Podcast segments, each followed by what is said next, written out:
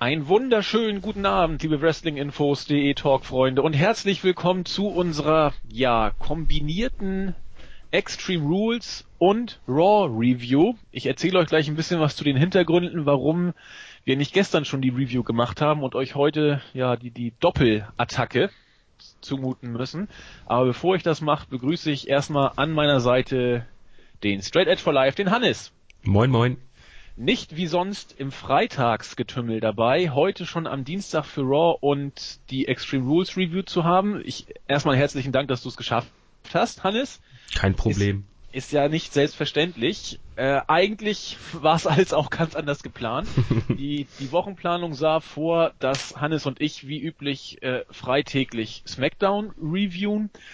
Und äh, eigentlich war angedacht gestern die Pay-per-View Review mit Julian, Jens und mir. Julian hatte extremste äh, Zeitprobleme, dass er kurzfristig ausfiel. Und da er auch unser äh, Aufnahmemagier war, waren Jens und ich alleine da.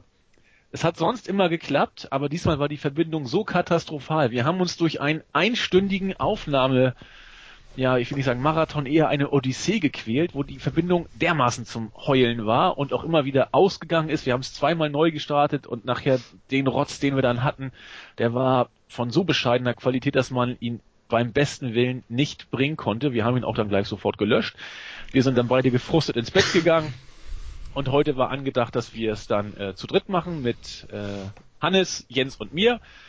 Aber irgendwie haben wir dann gedacht, meine Güte, jetzt ist ja nur auch schon äh, 6 Uhr, als wir es aufgenommen haben. Da sind wir ja mit drei Leuten unter drei Stunden bei zwei Events nie fertig. Und dann haben wir gesagt, da Raw sozusagen Jens eh den Rest gegeben hat, äh, machen Hannes und ich das heute und gucken mal, wie weit wir kommen, besser gesagt, wie lange wir brauchen. Aber ja, man muss aufpassen, auch wir beide können uns da vertüdeln. Aber wir werden es erleben. Hannes, irgendwelche, wie soll ich sagen, Worte zu Beginn oder gehen wir in die Card? Nö, wir starten gleich in den Marathon rein. Ich, ich denke auch. Wer, äh, was war das? Viel hilft viel und wer früh, nee, der frühe Vogel fängt den Wurm oder was weiß ich. Wir, der wir frühe liegen, Vogel kann mich mal. Der frühe Vogel kann mich. Ja, Julia und ich sind ja bekannte oder bekennende Frühaufsteher. Ja, äh, ich bin äh, teilweise noch vor Julian im Board. Also da. Äh, Stimmt, du bist, bist ja auch du, ein Frühaufsteher. Ja, äh, ich wurde irgendwann reingezwungen in die Rolle und dann habe ich mich dran gewöhnt. Ist eigentlich ganz nett. Ist noch so ruhig am Morgen. Ich denke auch. Aber gut, Morgenstund hat Gold im Mund und äh, Dienstags Review hat äh, Extreme Rules im Gepäck heute auch. Damit fangen wir nämlich an. Extreme Rules. Ein interessanter Pay-per-View begann so wie jeder Pay-per-View mit der Pre-Show oder Kick-Off-Show, je nachdem welches Wort man da jetzt für äh, nehmen möchte. Ich bekenne, ich habe sie bis auf äh, den Höhepunkt der Pre-Show, nämlich das Singles-Match von Neville gegen Bad News Barrett komplett verschlafen. Hast du mehr gesehen? Nee, nee, also ich habe mir auch nur, im, ich habe es ja nicht live geguckt. Äh, ich habe mir nur im Nachhinein nochmal das Match angeguckt, weil das wohl äh, ja Neville-like halt wieder war und das ja. stehe ich ja drauf. Neville-like ist, finde ich, genau das richtige das richtige Wort oder das richtige Adjektiv, um das hier äh, zu beschreiben. Denn wir haben mit zehneinhalb Minuten ein richtig gutes Match gesehen. Neville hat gewonnen nach dem Red Arrow von den Kommentatoren überschwänglich und wohl auch nicht ganz richtig als sein größter Erfolg in seiner bisherigen Karriere dargestellt. Was mir so ein bisschen in Erinnerung geblieben ist, so gut dieses Match war, da will ich gar nicht drüber streiten. Es wirkte schon so ein bisschen so, als ob Neville ein bestimmtes Main-Roster-Schema aufoktroyiert bekommen hat, dass er abspulen muss. Das macht er auch großartig. Also da saß jeder Move und äh, beeindruckend waren die Aktionen auch.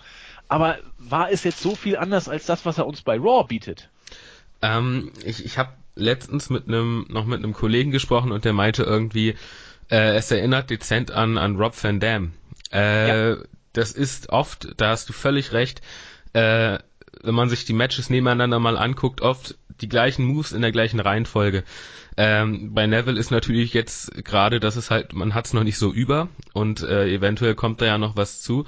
Wenn das so bleibt, äh, dann äh, wird er naja, enden wie Rob Van Dam ist, ist schlecht, der war ja sehr erfolgreich, aber von der Matchführung her äh, wird es dann irgendwann auch langweilig. Aber im Moment ist es noch sehr unterhaltsam, aber man muss aufpassen, äh, dass man das nicht zu äh, zu sehr übertreibt mit den, mit den einzelnen Moves immer in der gleichen Reihenfolge, weil das wird auf Dauer langweilig.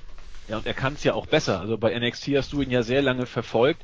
Ähm, er kann ja variieren, er kann ja auch ein Match wirklich nicht nur runterspulen, sondern auch, also auf hohem Niveau runterspulen, sondern äh, er kann dem ja auch Facetten geben ohne Ende. Ne? Es wird ihm ja nicht gerecht. Naja, bei NXT hast du natürlich auch noch, dass die Worker, die da arbeiten, die arbeiten lange, lange zusammen, die haben eine gewisse Erfahrung auch miteinander im Ring und können deshalb auch äh, im Match mal Pläne umschmeißen und ein bisschen variieren. Dadurch entsteht ja eine ganz andere Dynamik im, im Ring als im, im Main Roster, weil im Main Roster ist es ja oft, wenn du jetzt nicht unbedingt Leute hast, denen die WWE vollends vertraut, dann sind das ja meistens vorher eingeübte Matches. Bei, bei den Top Guys hast du ja teilweise äh, also bei CM Punk und dem Undertaker zum Beispiel hattest du ja äh, teilweise Matches, die waren waren komplett spontan, sind die entstanden und das sind sind Instant Classics geworden und äh, den Status muss man sich wahrscheinlich erst noch erarbeiten, dass Neville das drauf hat. Das steht außer Frage. Ja, denke ich auch. Also was bleibt? Ein wirklich guter Pre-Show-Opener. Opener darf man ja gar nicht sagen, aber ein gutes Pre-Show-Match. Man wird sehen, wie es mit Neville weitergeht, aber da kommen wir, glaube ich, auch bei unserem zweiten Teil der Review noch äh, drauf zu sprechen, wenn wir über Raw reden. Aber zumindest wurde uns ein gutes Match zu Beginn geboten. Und die beiden sind sehr schwer auseinanderzuhalten. Das habe ich, ja, das habe ich auch in, meinem, in, mein, in meine äh, Review geschrieben. Habe ich gelesen. Ich habe zum Glück den englischen Kommentar gesehen, aber da musste ich echt kurz kurz schmunzeln. Also vor allem, das fing ja gut an, Carsten Schäfer. Es ist ja, sehr schön. Also was man vielleicht auch noch äh, dazu sagen muss, kurz nachdem das Match losgegangen ist, kam diese dusselige WWE-Werbung äh, für, für das ganze Produkt und für das, was künftig auf dem Network uns noch erwartet, mit Mick Foley Stand-Up-Comedy-Show oder Jerry Springer will wohl auch was machen. Das war schon, fand ich, nicht wirklich respektvolle Behandlung gegenüber den Workern, die da im Ring standen. Ähm, aber ich weiß nicht, auf ich wollte über die Kommentatoren nicht viel reden, nur bei einer bestimmten Stelle, das mache ich auch noch, aber ich weiß nicht, warum Schäfer auf die Idee kommt, dass man die beiden äh, schwer auseinanderhalten kann. Also äh, ich will nicht sagen wie Feuer und Wasser, aber groß und klein und lange Haare, kurze Haare, na gut, immerhin sind sie beide dunkel, die Haare, aber da dachte ich auch so, super, äh, 1 Uhr 50 in der Früh, Schäfer legt die Messlatte heute hoch. Eine, eine Frage habe ich noch, äh, ich habe es ja auf Englisch geguckt und nicht auf Deutsch. War der Herr Thiele denn dabei? Ja, Herr Thiele war dabei und ich, ich möchte ungern was Negatives sagen, deswegen hole ich die positiven Sachen raus, die es auch auf jeden Fall gab. Ich fand ihn, ich weiß nicht, ob du mal diesen äh, Podcast von ihm gehört hast, da fand mhm. ich, fand ich ihn äh, spezielle Geschmack, Folgen. G Geschmackssache, will ich mal sagen. Er, zumindest die, die äh, Soundeinstellung, äh, die Art und Weise, wie seine Stimme rüberkam, fand ich gut, fand ich richtig, richtig gut eingestellt. Äh, das, was er gesagt hat, ja, war eben K-Fape. Also muss man sagen. Also ja. der, der, der Böschen kommentiert ja mit, mit einer etwas spitzeren Zunge und auch, auch Hackel geht da ein bisschen, ich will nicht sagen, äh, chillig ran, aber, aber Schäfer ist ja der, der Meister des K-Fape und in diese Schiene, so als sein, als sein kleiner Sohn, hätte ich beinahe gesagt, hat sich äh, auch der gute Herr Thiele präsentiert. Also wenn du Schäfer kennst, weißt du, wie in welche Richtung Thiele so ein bisschen das macht. Das muss ja nicht schlecht sein. Es wird ja auch vorgegeben, denke ich mal, durch die WWE. Also er hat mich jetzt nicht sonderlich genervt, aber ich habe ihn auch nicht gefeiert. Es war, war okay. Ja, das ist ja, ist ja schon mal ein guter Anfang ist äh, ach, Geschmackssache. Ich weiß auch nicht, wie es in fünf Wochen sagt. Nagelt mich also bitte jetzt nicht auf diesen kurzen Eindruck drauf fest. Also wir werden es erleben, wie es weitergeht. Weiter ging es auf jeden Fall im Pay-per-View mit dem ersten Backstage-Segment, mit dem ja fast hätte ich gesagt heimlichen Star des Pay-per-Views, nämlich mit Kane, der äh, User-Fragen über Twitter beantworten sollte. Und äh, letzten Endes, ob der Frage, ob Kane überhaupt noch eine gewisse Relevanz entfaltet, wutschnaubend davongelaufen ist. No, muss auch sein. Dann gab es noch ein paar Hype-Videos und dann ging die Main Show los. Der eigentliche Pay-per-View begann mit dem Match, das von einigen als äh, der potenzielle Showstealer of the Night gehandelt wurde, nämlich mit dem Chicago Street Fight. Luke Harper und Dean Ambrose traten an und das Match endete zunächst äh, gar nicht, denn nachdem die beiden sich von Sekunde eins an ordentlich auf die Eumel gegeben haben mit allem, was da rumlag. Insbesondere Kendo-Stick war die bevorzugte Waffe, aber auch Stühle kamen zum Einsatz, stiffe Aktion. Bis zu diesem Zeitpunkt genauso, wie zumindest ich mir das Match erhofft hatte. bis dann der Backstage Brawl kam, den ich auch nicht schlecht fand und dachte, irgendwas, irgendwas muss doch jetzt kommen und es kam, es kam. Äh, aus welchem Grund auch immer hat sich Luke Harper in ein bereitstehendes Auto gesetzt, da irgendwie an der Zündung rumgewuselt. Hier großartig, äh, das erste, was ich jetzt doch positiv über Herrn Böschen berichten muss, die Frage, die äh, den STVO äh, hörigen Böschen fragte, äh, beschäftigte, ob denn Luke Harper einen Führerschein überhaupt hätte. Es blieb offen, auf jeden Fall hüpfte Dean Ambrose äh, dann durch die Scheibe ins Auto und das äh, was naheliegend war, die beiden fahren, wie Jens so schön im Bericht schrieb, Richtung Sonnenuntergang aus der Halle und war bis auf weiteres nicht mehr gesehen. Äh, Punkt eins, Jens, großartig. Äh, wer mich morgens um 4 Uhr zum Lachen bringt, äh, hat schon mal Punkte. Äh, zweitens, ja, äh, viel mehr kann man da nicht sagen. Also die haben sich äh, im, im Dean Ambrose-Style äh, voll auf die Fresse gehauen und ähm, im, im Backstage-Bereich ging es dann ja auch noch mal eine Weile weiter. Das mit der Fahrerflucht, ja, ich musste dann, ich habe hab mir den Bericht ja zuerst, also ich hab's, hab's mir an, gespoilert angeguckt, äh, musste aber trotzdem schmunzeln, als er dann irgendwie, als das Auto losfuhr und Ambrose Beine noch raushingen und äh, äh, ich, ich weiß nicht, ob das jetzt wirklich, äh, ich kann es gar nicht einschätzen, ob das jetzt wirklich gut oder schlecht war ich glaube eher schlecht, weil das Match halt irgendwie so merkwürdig unterbrochen wurde und man es dann auch erstmal vergessen hat. Äh, Würde ich ganz gerne was dazu sagen, wenn die ganze Geschichte dann quasi beendet wurde. Denn da habe ich auch eine gewisse Meinung zu. Aber lassen wir erstmal so stehen.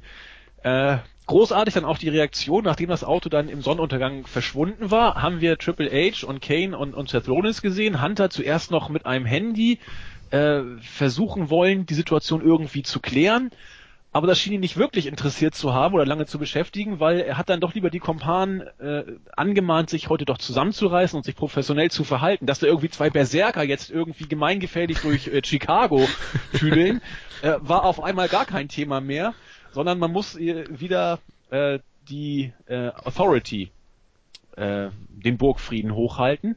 Auf jeden Fall hat dann Kane am Ende gesagt, ja, ja, ich werde das machen, was, was best for business ist und die Tür entsprechend bewachen. Gut. Soweit, so gut. Es folgte das zweite Match des Abends, das Kiss Me Ass Match.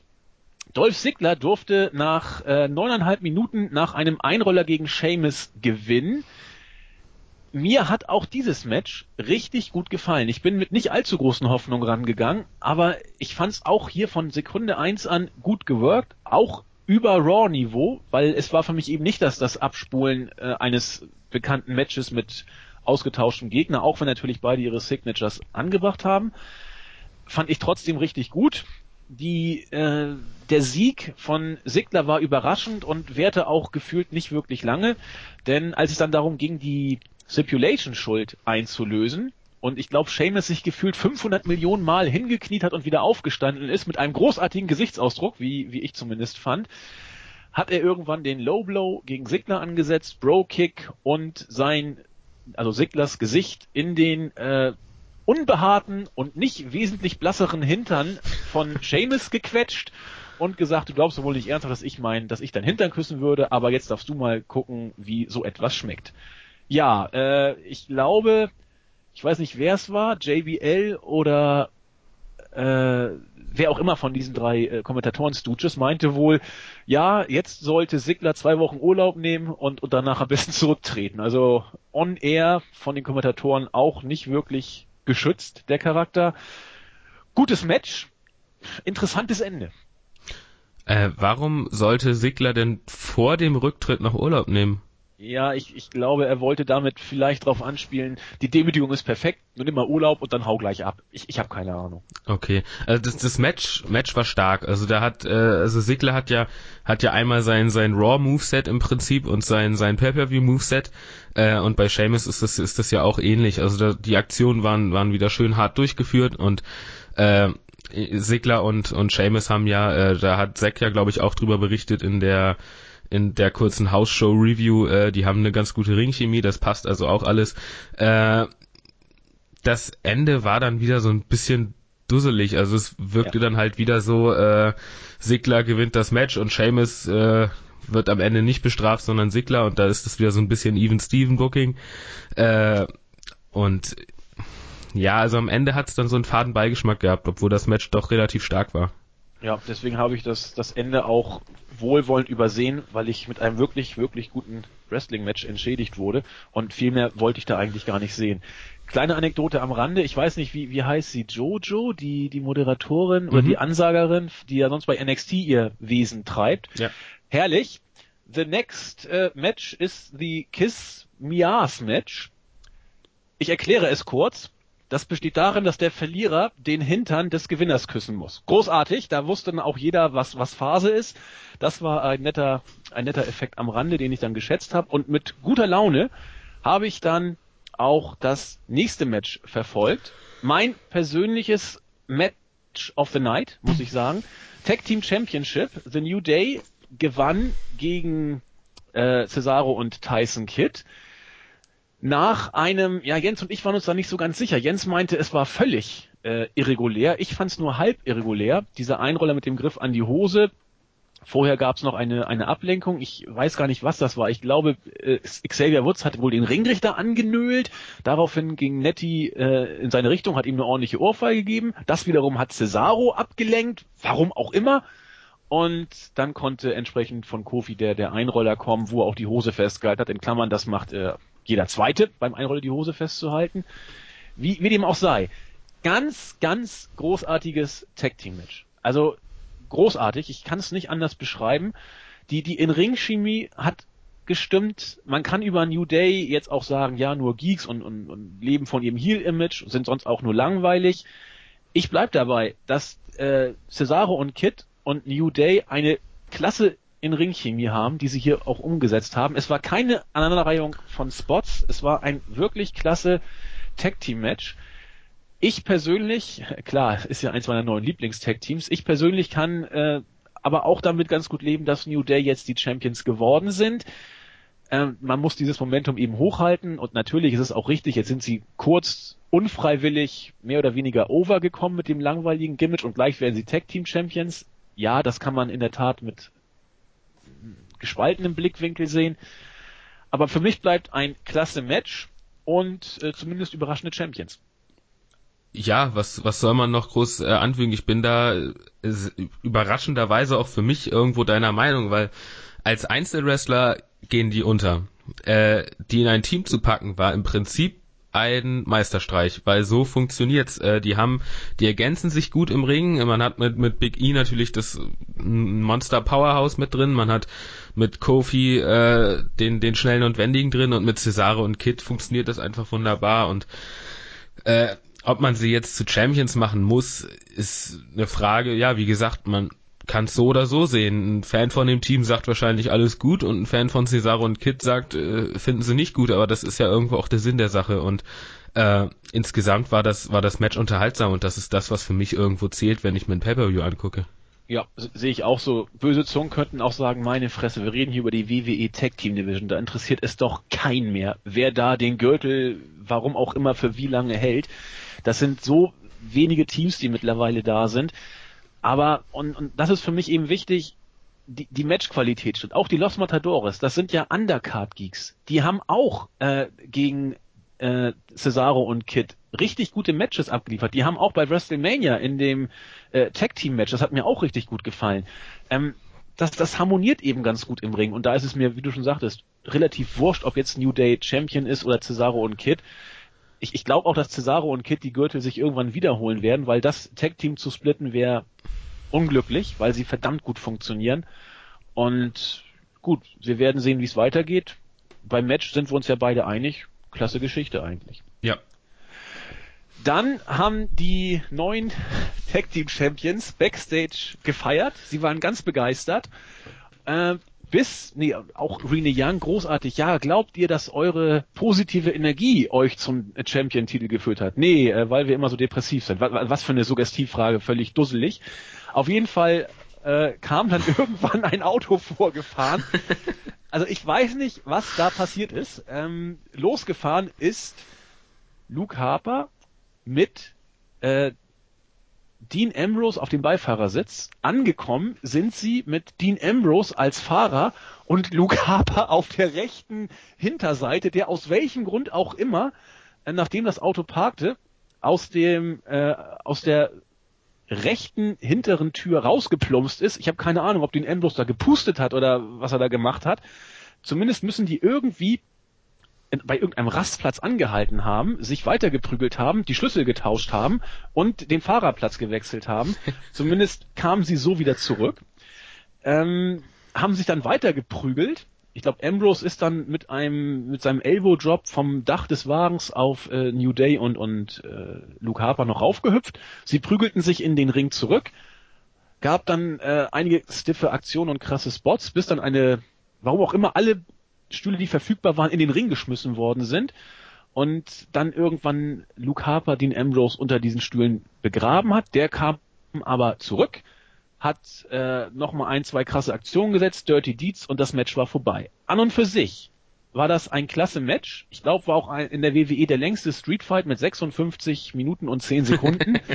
Aber, und jetzt nehme ich Bezug auf das, was du eben gesagt hast, die Unterbrechung tat aus meiner Sicht dem Match überhaupt nicht gut.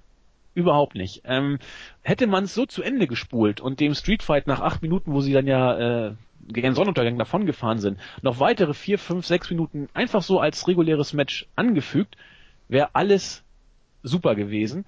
So wirkte es wie das, das Verwalten oder dass das Beenden eines klasse Matches, das irgendwie den Faden verloren hat.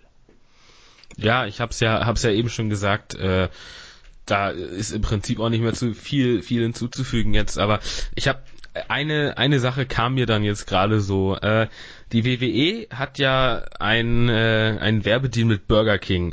Wie geil wäre es jetzt gewesen, wenn Dean Ambrose in seiner in seiner typischen Gesichts, also seinem so I don't care Gesicht mit Chicken Sticks von Burger King aus dem Auto gestiegen wäre äh, und dann noch weiter Lucapa abgefertigt hätte. Das kam mir gerade so in den Sinn. Äh, aber insgesamt, ja, klar hast du recht. Das, das eine Pause in einem Match von, von was weiß ich wie lang tut nicht gut. Nee, denke ich, denke ich auch. Diese Idee hätte was gehabt, finde ich, die du gerade angesprochen hast. Ähm, so war die Geschichte mit dem Wegfahren zwar ein netter Gag. Ich glaube, Brian Alvarez und, und Dave Meltzer haben auch in ihrem Podcast gesagt, man hat da was versucht. Und das finde ich auch gar nicht schlecht. Aber im Endeffekt, glaube ich, wäre hier weniger mehr gewesen. Ja, Besser wäre es gewesen, das beim Divas-Match zu machen, weil das hätte auch keinen wirklich äh, gestört, wenn die Diven dann weg gewesen wären. Aber da kommen wir gleich noch drauf zu sprechen. Weiter ging es auf jeden Fall mit dem vierten Match um Nein. die United States Championship. Doch, doch. Äh, John Cena gewann gegen Rusev nach der Stipulation, indem er alle Lampen, alle Lampen anhatte. Nach 13,5 Minuten, das längste Match des Abends, äh, leider auch ja mit den Diven für mich das Schwächste, deutlich das Schwächste. Die Stipulation, wenn man es positiv sagen will, gab nicht viel her und die beiden haben noch das Beste draus gemacht. So habe ich es auch, äh, stehe auch dazu, dass ich das nach wie vor so sehe.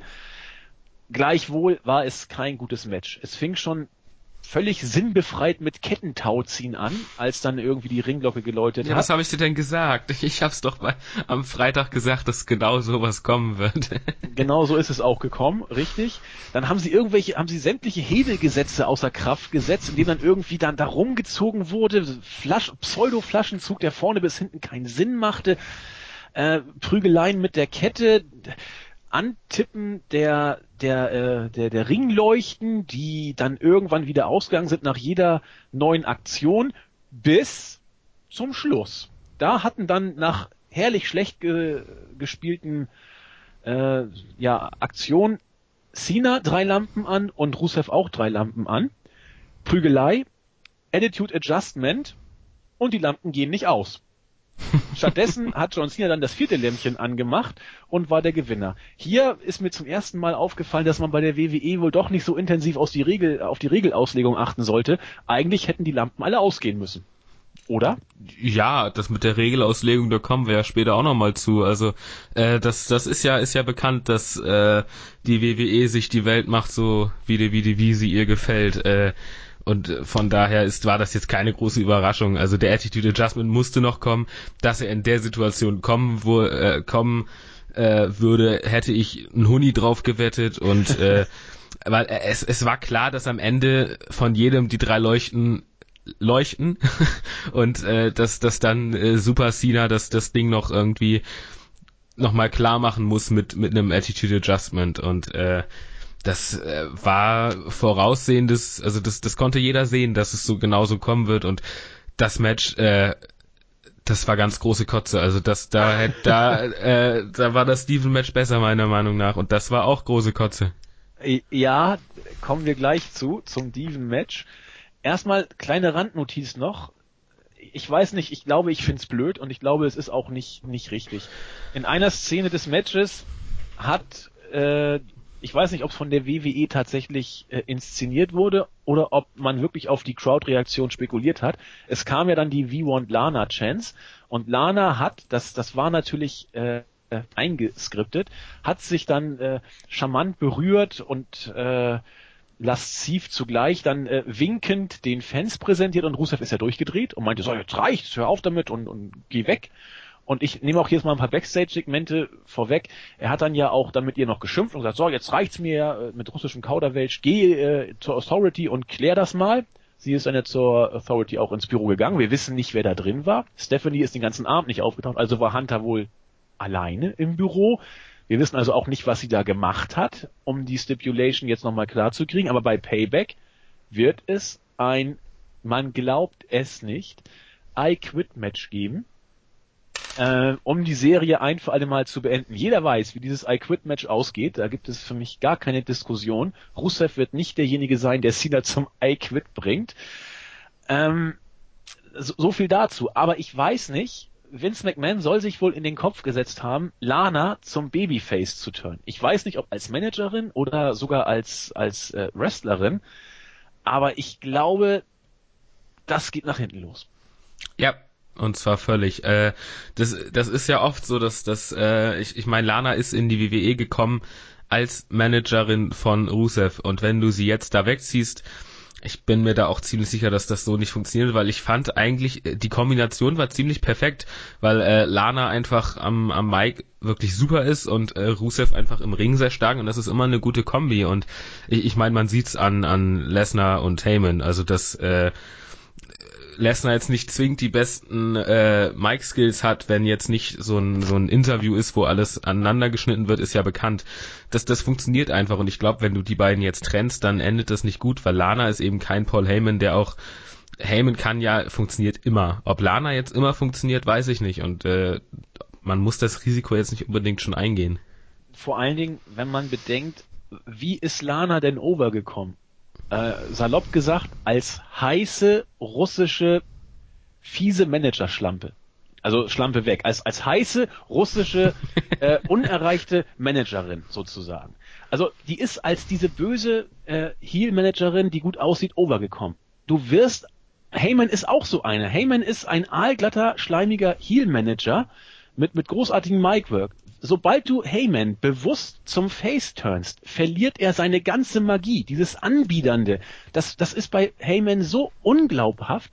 Und bei Lana wird auch eine Menge von, von dem Charme, ja, der sozusagen ihre Besonderheit ausmacht, genommen, wenn du sie zum Babyface turnst. Das wird, das wird nicht klappen. Also, lassen wir uns überraschen. Vince soll sich's aber wohl tatsächlich in den Kopf gesetzt haben, in die Richtung was zu machen. Dann kam das von dir bereits angesprochene äh, Diven-Match um die Divas Championship. Nikki Bella hat gegen Naomi gewonnen nach dem Rack Attack. Sei mir nicht böse, ich fand das Match noch einen Zacken schlechter als das äh, Russian Chain Match. Sieben Minuten, ganz normales, solides Raw-Match mit äh, neun bunten Schuhen von Naomi. Das Match hat mir nichts gegeben, von vorne bis hinten nichts. Nö, mir auch nicht, aber genauso wenig hat mir das Russian Chain Match was gegeben. Äh, und, und von daher, ich, ich stelle die ungefähr auf eine Stufe, weil das war zweimal ziemlich großer Bockmist und ähm, ja, also guck dir das, das Weekly Match von NXT an von den, von den Damen und du hast da eine unfassbare gute Unterhaltung mit, mit schlauem Booking, guten Aktionen, einem brillanten Finish und äh, dann guckst du dir ein paar Tage später das hier an und denkst dir nur so, was, was, was macht man eigentlich falsch da bei den, bei der WWE? Aber das wollen sie ja nicht verstehen, dass gutes Wrestling auch wichtig ist. nee. Nee, es ist auch, glaube ich, wie gesagt, wir haben im Board letztens eine Diskussion geführt, es ist, glaube ich, auch nicht gewollt. Man, man will im Main-Roster kein gutes Steven Wrestling sehen. Man will, was hat Jens in der Überschrift geschrieben, äh, charakterlich instabile Psychohühner oder so ähnlich haben, die sich äh, ständig äh, anzicken und rumwuseln und ansonsten gut aussehen und nichts bringen. Und deswegen, solange das nach wie vor gewollt ist im Main Roster, muss man echt sagen, Charlotte bleib da, wo du bist, weil da kannst du wenigstens gute Matches worken. Gut, äh, kommen wir zum, ja, ich sag mal zur Überraschung mhm. des Abends, zumindest aus meiner Sicht äh, dem Last Man Standing Match von mir als ein wirklicher Rohrkrepierer befürchtet im Vorfeld, äh, hat man doch, ich glaube, im Rahmen des, dessen, was die beiden leisten können, das Beste rausgeholt. Nach knapp 20 Minuten hat Roman Reigns gegen Big Show nach der Stipulation gewonnen, nachdem vorher ein Spot-Festival allererster Güte abgezogen wurde. Wir hatten ein Chokeslam von Big Show auf zwei bereitgestellte Tische. Wir hatten äh, ein Spear durch die äh, Publikumsabsperrung. Wir hatten ein Spear durch das Kommentatorenpult. Wir hatten ein, ein äh, über Big Show geschmissenes Kommentatorenpult. Wir hatten einen erbärmlich schlechten Vader Splash von Big Show oder was das auch sein sollte.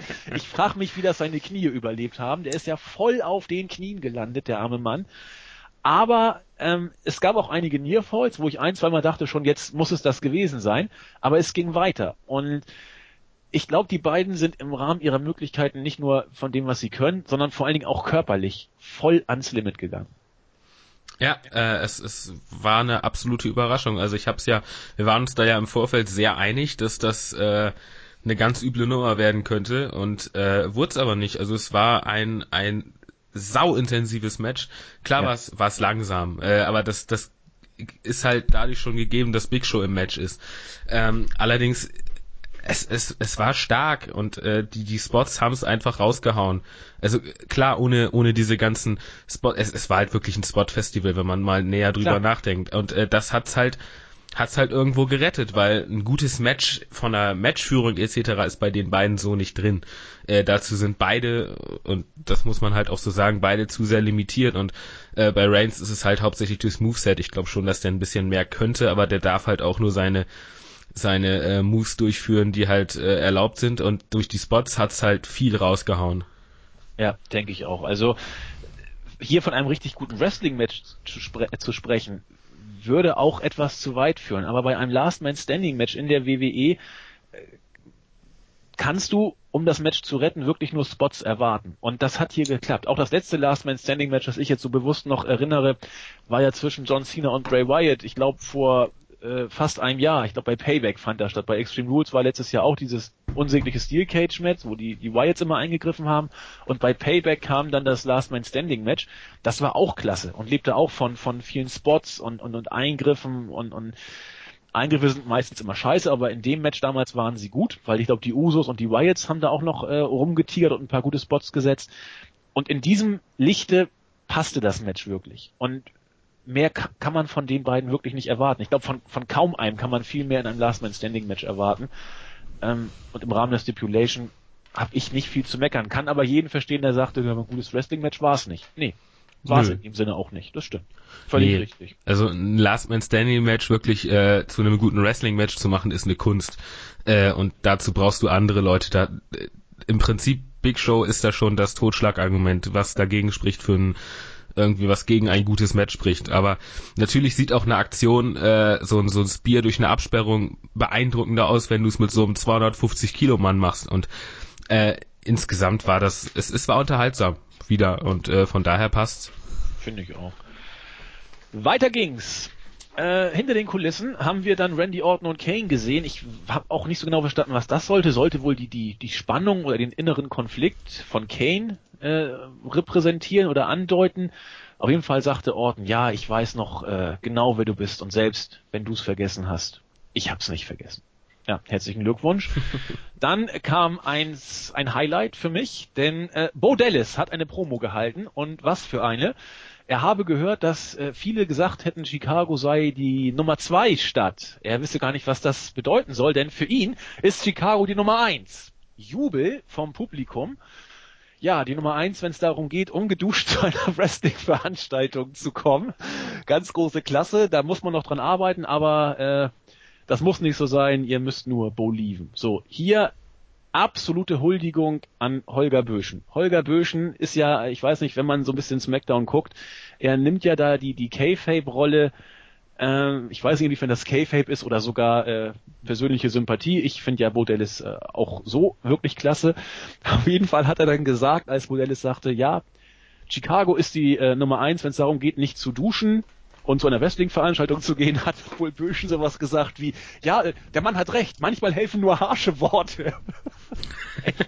ich, ich konnte nicht mehr. Das war also ganz, ganz große Klasse überhaupt, wie, muss ich gestehen, wie ich Böschen klasse finde, wie er mit, mit spitzer Zunge irgendwie den Spagat hinkriegt zwischen, zwischen K-Fape, das K-Fape auch ein bisschen äh, ironisch manchmal bloßzustellen, aber dabei völlig unangreifbar zu sein. Das ist eine ganz große Kunst und ich bin ein bekennender Böschen-Anhänger und hier hat er wieder gezeigt, warum. Wie ja. dem auch sei, weiter ging's. Äh, Ryback kam aus irgendeinem Grund dazu. Keiner wollte ihn haben, aber die Crowd hat trotzdem höflich applaudiert, weil er natürlich der der Face war, hat dann Botellis ziemlich schnell abgefertigt. Und auch hier muss ich wieder Böschen kurz hervorheben. Er sagte, ja, äh, Ryback gefiel mir eigentlich jetzt gerade richtig gut die letzten Tage, aber diese Aktion gefällt mir nicht. Aber ich habe mich beschlossen, es äh, nicht persönlich zu nehmen, denn er hat wohl die Botschaft noch nicht ganz verstanden, aber das kommt sicherlich noch. Die Großartig. Großartig. Na, ja, Böschen, das war das Segment. Böschen ist, ist an sich ein, auch ein sympathischer Kerl irgendwo. Also der war jetzt ja auch bei den bei den äh, Rocket Beans. Ich weiß nicht, ob dir das was sagt. Äh, das ist, ist so ein YouTube-Channel, die haben früher, war, war das Giga mit dem Fernsehsender und, und Game One dann irgendwann auf MTV. Äh, die Jungs haben jetzt halt auf einen YouTube-Channel um, sind halt auf Twitch unter anderem jetzt, weil halt der, die Sendung abgesetzt wurde von den Jungs.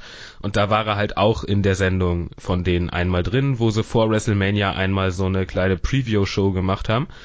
Und äh, klar ist er dann irgendwann, also am Anfang war es halt wirklich so fast schon non, no K-Fape im Prinzip. Und irgendwann ist er dann halt, wenn es dann auf die Matches direkt eingegangen ist, ist es halt schon wieder da rein, weil er es dann halt auch irgendwo muss, aber vorher, als sie dann über ihre über ihre schönsten Momente im Wrestling gesprochen haben, das war schon ganz nett. Und äh, dadurch ist der, also er ist halt irgendwie eher der, er ist mir nie wirklich aufgefallen, weil er halt relativ unauffällig teilweise kommentiert, aber insgesamt ist das schon ein feiner Kerl, glaube ich. Ja, achte mal auf, auf die Kommentatoren, äh, in, in bestimmten Andeutungen kann man schon richtig gut was raushören und das finde ich einfach klasse. Game One, das war doch das mit diesem Bully oder, oder wie hießen die beiden? Budi und Simon ja. und Eddie und Nils. Gibt's Herrliche Sendung. Nee, das wurde leider abgesetzt. Da war ich oh. auch, war ich auch sehr traurig. Das wurde zu Weihnachten abgesetzt. Ja, äh, die haben auch so ein Abschiedsvideo gemacht, da ist mir so ein bisschen die Träne runtergekullert, weil das ist halt schon das zweite Mal, dass die, die abgesetzt wurden und die, die stehen halt immer wieder auf und jetzt bei Twitch äh, läuft das auch sehr schön. Also da kann man,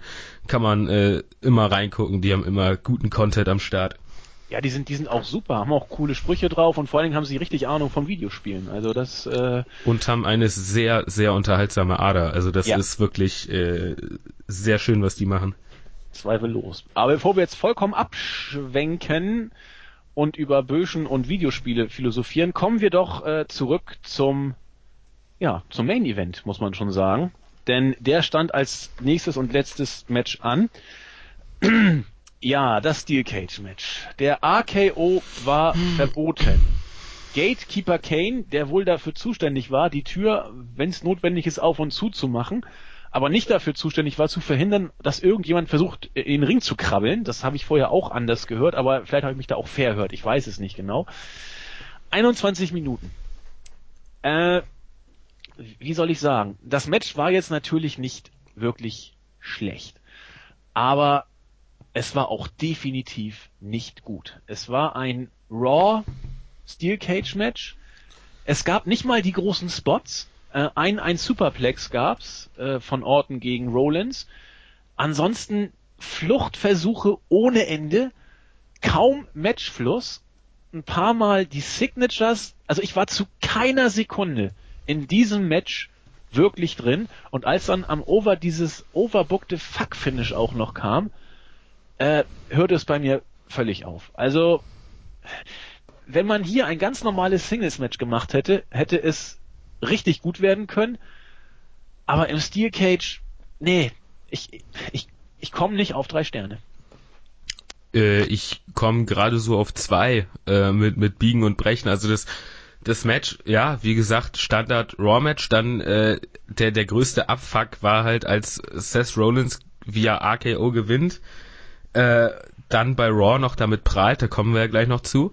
Äh, und es, es ist halt so, es ist halt wieder, die WWE legt sich die Regeln so, wie es ihr so passt. Äh, und das, das, das Finish war Oh ja, ja, es ist, es ist, ich kann da gar nicht viel zu sagen. Es ja, ist dann einfach. Gehen wir doch mal chronologisch rein in das Finish. Ähm, Kane kommt rein, chokeslammt alles durch die Gegend, äh, so salopp gesagt, als, als Gatekeeper gewissermaßen, nachdem er auch dann irgendwie die, die Flucht von Orton auch noch per, per äh, Gate-Schlag verhindert hat. Dann setzt Orton ein RKO gegen Kane an. Strenge Regelausleger hätten hier bereits eine DQ ausgesprochen, weil der RKO war verboten und hätte in keinster Weise gezeigt werden dürfen. Hier haben mich die deutschen Kommentatoren, ich weiß nicht, wer den Main Event hatte, ich glaube Schäfer und Thiele hatten ihn, aber belehrt, nein, nein, das sei erlaubt gewesen. Da meine ich, na gut, äh, verstehe ich zwar nicht, aber von mir aus. Was aber nicht erlaubt hätte sein dürfen, war der RKO von Rollins gegen Orton. Der hätte sofort zur DQ führen müssen, wie man auch immer eine DQ im äh, in dieser Stipulation hätte herbeiführen sollen, hätte auch eh nichts geändert, weil bei DQ wechselt der Titel ja bekanntlich nicht. Also von vorne bis hinten war ich hier leicht überfordert mit der ganzen Geschichte, habe mir aber auch versucht, keinen Kopf drüber zu machen. Nur in diesem Fall bleibt dann am Ende eben ein eher schwaches Match, während äh, bei den anderen Geschichten, Cena mal ausgenommen, gute Matches, äh, Matches standen. Ah, ich, nee, also ich hätte mir mehr erwartet. Ich möchte aber noch eine Sache dazu sagen. Natürlich, man, man weiß, dass die Steel Cage Matches nicht mehr so brutal sind, seit wir PG haben, äh, wie sie früher mal waren. Es fließt kein Blut mehr. Es gibt auch nicht, der Steel Cage ist auch, er gibt auch nach. Früher war der ja wirklich aus, aus Stahl. Wenn man da mit dem Kopf gegen geknallt ist, dann war auch der Ofen gerne mal aus. Ich finde das aber auch richtig. Also, äh, nur dann sollte man die Stipulation vielleicht auch nicht mehr ansetzen, weil sie gibt ja nicht mehr so viel her dann. Es ist richtig, dass, dass die Gesundheit der Wrestler, was ist richtig, es ist richtig und unbestritten und äh, nicht zu diskutieren, dass die Gesundheit der Wrestler im, im Vordergrund stehen muss. Ich lese gerade die, die Have a Nice Day Autobiografie von, von Mick Foley gerade durch. Großartig. Ja, ich finde sie bis jetzt auch gut, kann ich auch nur empfehlen. Ist in Englisch, gibt's glaube ich nicht in Deutsch, aber äh, wenn ihr nebenbei über Leo die einzelnen Worte nachschlagt, nachher kriegt ihr es auch locker hin, weil vieles wiederholt sich auch dann, dann läuft das. Aber er hat, äh, ich, ich hole mal jetzt so ein bisschen aus, wo wir gerade dabei sind, er hat in einer Geschichte auch sein, sein erstes Jobber-Match in der WWE beschrieben. Das ging 86 gegen die British Bulldogs. Und äh, Davy Boy Smith äh, kennt ja jeder. Äh, nicht mehr ganz so bekannt ist The Dynamite Kid. Äh, Dynamite Kid hat äh, in diesem Match Mick Foley wohl richtig fertig gemacht. Ähm, einfach so aus Gag. Und ich wusste, dass äh, Dynamite Kid irgendwann aus der WWE verschwand und habe mal nachgeguckt, wie denn so seine Lebensgeschichte war. Dynamite Kid muss, ja, ich sag mal, ein, ein ziemlich unsympathischer Zeitgenosse gewesen sein, aus äh, sozial problematischen Verhältnissen kommend, körperlich mit 1,70 eher klein und äh, immer so vom Vater äh, der Gestalt großgezogen worden, äh, wenn es Probleme gibt, immer auf die Ommel gleich geben und natürlich dann dieser dieser unbedingte Wille als kleiner Mensch es äh, allen zeigen zu müssen und sich durchzusetzen, entwickelte dann auch ohne Anabolika schon leichte und ohne Steroide leichte paranoide Vorstellungen. Irgendwann hat er sich dann aber aufgrund seines äh, riskanten Stils hochgearbeitet, wurde entdeckt, wurde bei den Hearts, dann Stu Hart im berüchtigten Dungeon weiter ausgebildet und hat dann irgendwann natürlich auch die Steroide für sich entdeckt und dann ging es charakterlich dann hoch her, privat und auch im Ring. Und weil er eben diesen, äh, diesen, diesen Wunsch hatte oder dieses, dieses Verlangen hatte, es wirklich allen zeigen zu müssen, war er auch bereit, im Ring Sachen zu machen, die, die heute undenkbar sind. Also hat seinen Körper wirklich arg strapaziert und heute sitzt er nach zwei, drei Herzinfarkten wieder in England im Rollstuhl mit Ende 50 und äh, kann kaum noch vernünftig reden, salopp gesagt. Es ist richtig, dass die WWE diesen Raubbau am Körper, der ja auch unter uns vielleicht nicht ganz äh, immer unter Kontrolle ist, aber zumindest ein Stück weit beschränkt. Das ist ja alles richtig und wichtig. Aber ob dann solche Stipulations wie, wie Steel Cage, die ja wirklich partout auf Gewalt und Extreme und so weiter angelegt sind, ob man die dann äh, zumindest bei talentierten Workern wie, wie Rollins auf jeden Fall von mir aus auch noch Orten, dann bringen muss, kann man vielleicht drüber streiten, oder? Ja, natürlich. Also äh, die, die Gesundheit geht immer vor. Das, das hast du gesagt, das stimmt, stimmt genauso. Und diese Matches, ich meine, das Steel Cage Match, du hast bei dem Steel Cage Match meistens ein stinknormales Singles Match mit vielleicht knallt mal einer gegen die Käfigwand. Äh, allerdings ist das ja heutzutage im Prinzip nur noch nur noch Draht, äh, etwas genau. stärkerer Draht, äh, damit halt eventuell noch mal einer rüberklettern kann und und so gewinnen kann, falls das noch mal vorkommt.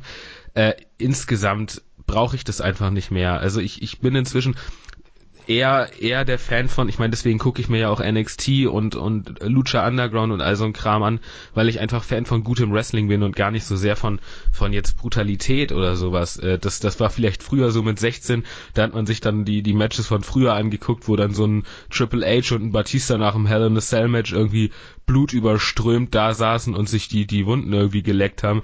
Das, das fand man früher vielleicht gut, aber wenn man jetzt heute drüber nachdenkt, was das irgendwo für gesundheitliche Schäden auch, auch irgendwie nach sich ziehen kann, man ist ja irgendwo auch ein bisschen reifer geworden und merkt, dass äh, für die reine Unterhaltung soll sich niemand kaputt machen.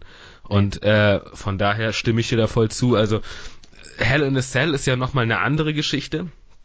Äh, das hat ja einfach irgendwo, äh, also da wird das ja noch benutzt. Das ist ja auch nicht, das wird ja auch nicht inflationär eingesetzt. Das gibt's einmal im Jahr vielleicht, vielleicht zweimal. Äh, und von daher ist es okay.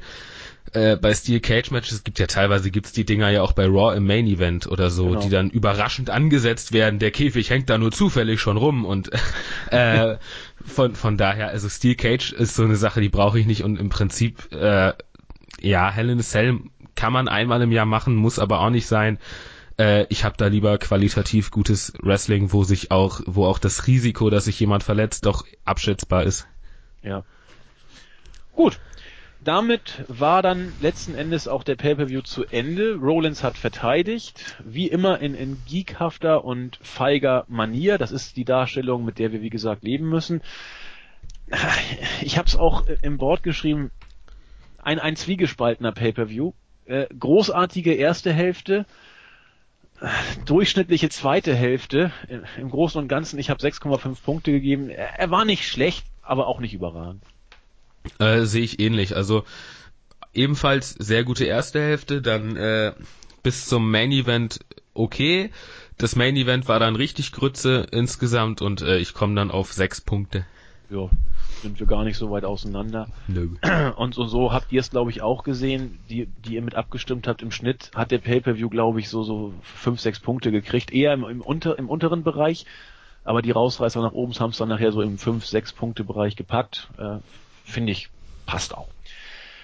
Damit ist Extreme Rules abgehakt und wir gehen mit voller Power auf den kommenden Pay-Per-View zu. Payback, ein Match kennen wir schon nämlich das I Quit Match und diverse andere Sachen haben sich heute, besser gesagt gestern Nacht, in der stattfindenden Raw-Ausgabe noch äh, entwickelt, die wir heute auch nochmal zumindest kurz Revue passieren lassen wollen, denn äh, wir können ja Raw nicht kommentarlos unter den Tisch fallen lassen.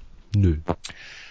Wie aus dem Nichts kam es zu einem King of the Ring Turnier. Ich musste so lachen, als ich äh, gestern den Podcast von Melzer und Alvarez gehört hatte. Das muss ja wirklich ganz, ganz kurzfristig entschieden worden sein. Äh, wohl nur ein paar Tage hat man da wohl vorher Planung gehabt, dass man jetzt einen King of the Ring ansetzt. Nicht irgendwie als Pay-per-View oder so, sondern man hat gesagt, Dienstag wird es die Finals geben. Daraus haben dann Melzer und Alvarez geschlossen, na gut, da muss es ja eigentlich äh, heute, also Montag, wohl irgendwie schon das, äh, die, die Erst-Round-Matches geben. Und genauso war es dann auch. Das King of the Ring wurde angesetzt mit folgenden Erstrunden-Matches. Keine Ahnung, wo man es jetzt genau macht. Äh, Sigler gegen Barrett, Truth gegen Stardust, Ambrose gegen Sheamus und Neville gegen Harper. Wir werden erleben, wie es weiterging. Darf ich, darf ich jetzt, im Prinzip könnte man ja jetzt schon mal einhaken. Mach, hak ein. Äh, diese Ansetzungen sind an, an Dummheit nicht zu überbieten. Also mal im Ernst. Wer, wer, denkt sich denn so einen Scheiß aus? Du, du, du stellst R-Truth und Stardust gegeneinander. Zwei dermaßene Geeks, anstatt dass du äh, was weiß ich, Dean Ambrose gegen Stardust stellst und Seamus gegen R-Truth. So hast du nicht, nicht am Ende einen auf jeden Fall, der rausfliegt von den, von den, von den Top Guys und hast, hast jetzt einen Geek, der jetzt noch weiter ist und Oh nee, also das, das ist wieder so unüberlegt und, und dusselig gebuckt. Äh, da war von Anfang an schon irgendwo so ein gewisser Faden vorgegeben. Ja. Also ich bin mal gespannt. Äh, eigentlich kann das doch nur äh, Neville oder Seamus gewinnen das Turnier, aber da können wir am Ende der Show vielleicht nochmal kurz drüber sprechen. Äh, ich, ich versuch's mal ein bisschen kurz zu machen. Denn nachdem wir jetzt wissen, dass das King of the Ring losgeht, gab es ein obligatorisches Eröffnungssegment, das von Seth Rollins mit Nobly und Mercury und auch wieder Kane äh, ja bestritten wurde. Rollins hat äh, sich gebrüstet mit seiner erfolgreichen Titelverteidigung. Er war schlauer als alle. Sein äh, genialer Schachzug, den AKO zu verbannen, äh, hat sich gelohnt. Ich habe auch gelernt jetzt, warum seine Aktion doch nicht zur DQ hätte führen dürfen, weil er hat ja nur den SKO angesetzt ah. zum Schießen äh, und so weiter und so fort. Äh, aber auch Kane hat seine Sache ganz gut gemacht als Crypt Keeper. Kleiner Scherz, er meinte natürlich als Gatekeeper. Tales from the Crypt, ich weiß nicht, ob das noch einige von euch kennen, eine ziemlich trashige Pseudo-Horror-Comedy äh, ja, Episodenserie aus den äh, frühen 90ern. Darauf wollte Rollins auch anspielen. Äh, nein, Kane, du bist doch der Gatekeeper und kein Relikt aus den, äh, aus den 90ern und so weiter und so fort. Äh, irgendwann kommt auch noch Randy Orton dazu und sagte ja, über Betrug beschwere ich mich eigentlich relativ selten, aber wenn schon äh, Kane andeutet, dass da was nicht mit rechten Dingen zugegangen ist, dann macht es doch Sinn, dass ich jetzt mein Rematch doch vielleicht fordere.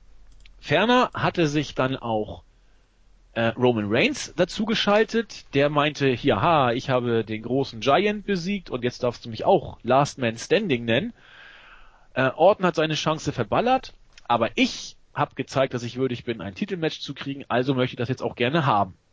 Ja, super. Kane hat dann darauf reagierend gesagt, er wird das machen, was best for business ist. Und das ist natürlich die Ansetzung eines Tag-Teams.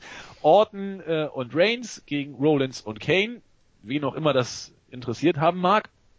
Aber die Fans dürfen entscheiden, gegen wen Seth Rollins bei Payback seinen Titel verteidigen wird. Entweder gegen Randy Orton oder gegen Roman Reigns. Oder?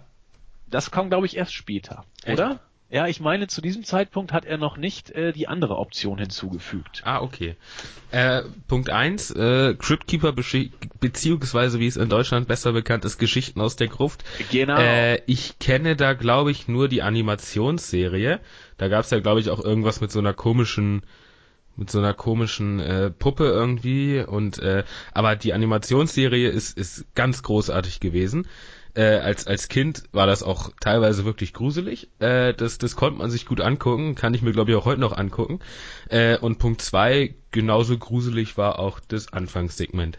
Ja, es war langweilig, nichtssagend und erschütternd. Ja, und äh, Rollins wurde mal wieder dargestellt wie der letzte Vollhorst. Kane wird dargestellt äh, als also man, man versucht ihn irgendwie ich habe das Gefühl man versucht ihn irgendwie zu schützen seinen Star Appeal äh, da zu behalten, weil Kane ja die Zukunft ist. Vielleicht hat sich da irgendwer im Skript vertan und hat hat äh, die Namen an die falsche Stelle geschrieben oder so. Ich weiß es nicht. Äh, aber das äh, ja sehr gruselig und Orten, äh, dass er am Anfang dann sagt, ich bin ja eigentlich nicht so, äh, dass ich dann mein Titelmatch einfordere und sowas. Äh, okay, gut, wir ignorieren die letzten 15 Jahre einfach mal.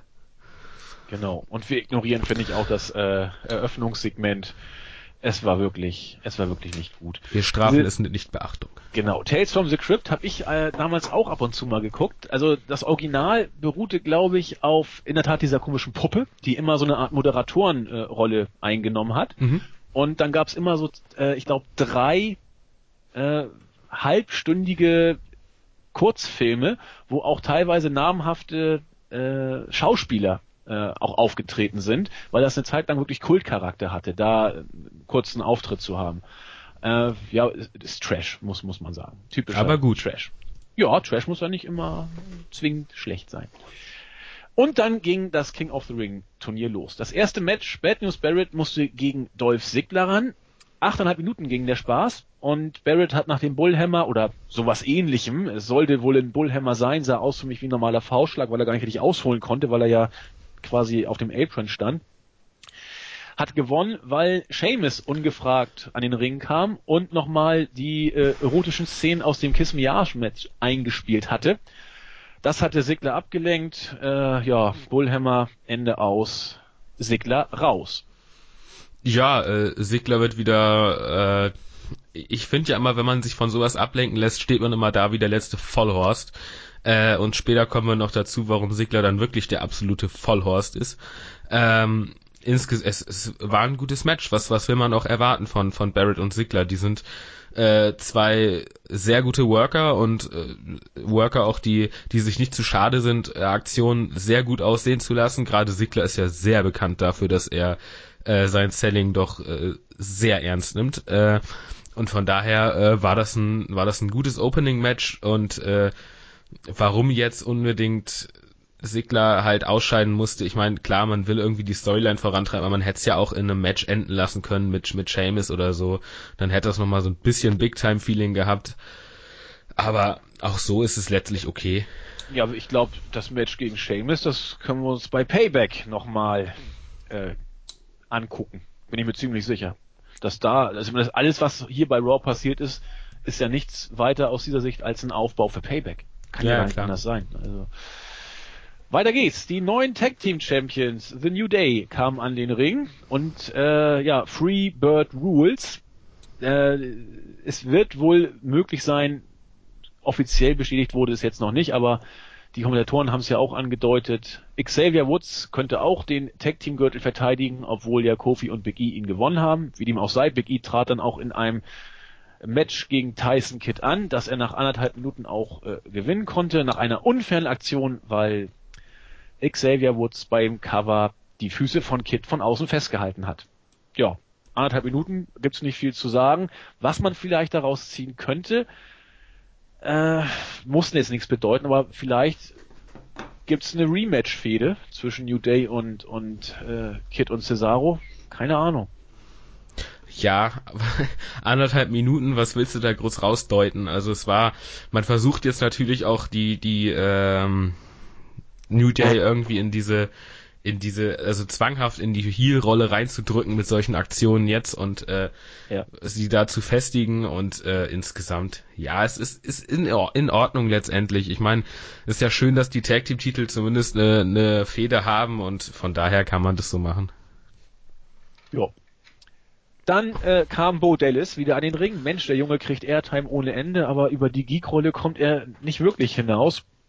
Äh, Ryback war bereits da und Bodellis kam auch dazu und sagte, Ryback, du äh, geh doch einfach weg. Was willst du überhaupt hier? Es gab dann ein Match, das war nach zwei Minuten auch vorbei, äh, kurz und knackig. Hat auch keinen interessiert, darum ging's auch gar nicht. Ähm, Ryback hat dann nach dem Sieg ordentlich gefeiert, bis dann dieser typische Wyatt Zit, oder wie das, dieses Geräusch, ich kann es gar nicht nachmachen, dann kam, Licht ging aus, Licht ging wieder an, natürlich stand Wyatt hinter Ryback, Sister Abigail und ja, ein bisschen rumgekrieche noch auf dem Boden.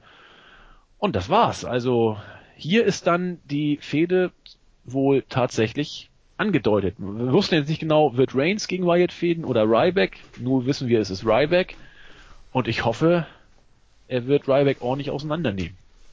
Ja, das hoffen wir, glaube ich, alle. Ich meine, es hatte also, dass er gegen Reigns fehlt, da bin ich nicht von ausgegangen und Ryback wäre dann schon eher äh, der passendere Gegner gewesen zu, von dem, was er jetzt in seinen Fäden noch äh, in seinen, äh, nicht in Fäden, in seinen Promos gesagt hat.